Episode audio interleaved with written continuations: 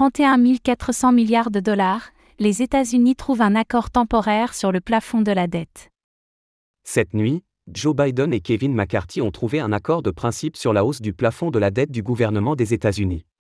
Celui-ci devrait être rehaussé à 31 400 milliards de dollars, et le vote des termes définitifs est prévu pour mercredi au Congrès.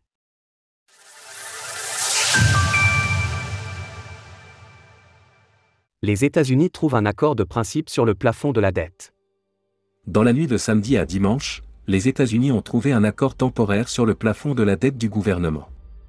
Cette annonce fait suite à des négociations téléphoniques entre le président Joe Biden ainsi que le président de la Chambre des représentants Kevin McCarthy.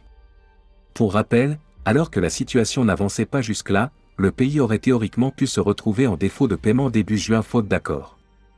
Kevin McCarthy a d'ailleurs pointé du doigt le fait que Joe Biden a perdu du temps et refusé de négocier pendant des mois. La semaine dernière, il n'avait pas mâché ses mots face à la situation le président Biden ne pense pas qu'il y ait un seul dollar d'économie à trouver dans le budget du gouvernement fédéral. Il préférerait être le premier président de l'histoire à faire défaut sur la dette plutôt que de risquer de contrarier les socialistes radicaux qui mènent la barque des démocrates en ce moment. Ainsi, cet accord devrait permettre de relever le plafond de la dette du gouvernement à 31 400 milliards de dollars.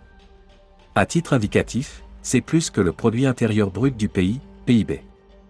Et pour cause, ce dernier s'élevait à 25 461 milliards de dollars en 2022. Des concessions annoncées. Afin de parvenir à cet accord de principe, les deux parties ont dû faire des concessions, comme l'a souligné Joe Biden.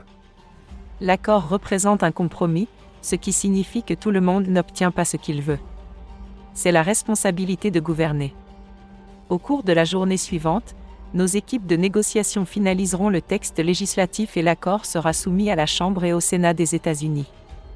Si les détails de l'accord n'ont pas été fournis, Reuters rapporte que les dépenses auraient notamment été plafonnées pour une durée de deux ans. En outre, des fonds Covid non utilisés seront récupérés et de nouveaux régimes fiscaux initialement prévus seraient bloqués. À partir de 2025, les dépenses pourraient augmenter de nouveau à raison de 1% par an. Selon Kevin McCarthy, les termes définitifs de cet accord seront votés mercredi par le Congrès. En parallèle de cette annonce, le Bitcoin, BTC, a vu son cours légèrement augmenter, s'échangeant à un peu plus de 27 200 dollars lors de l'écriture de ces lignes, en hausse de 1,5% sur les dernières 24 heures. Source Reuters, Twitter. Retrouvez toutes les actualités crypto sur le site cryptost.fr.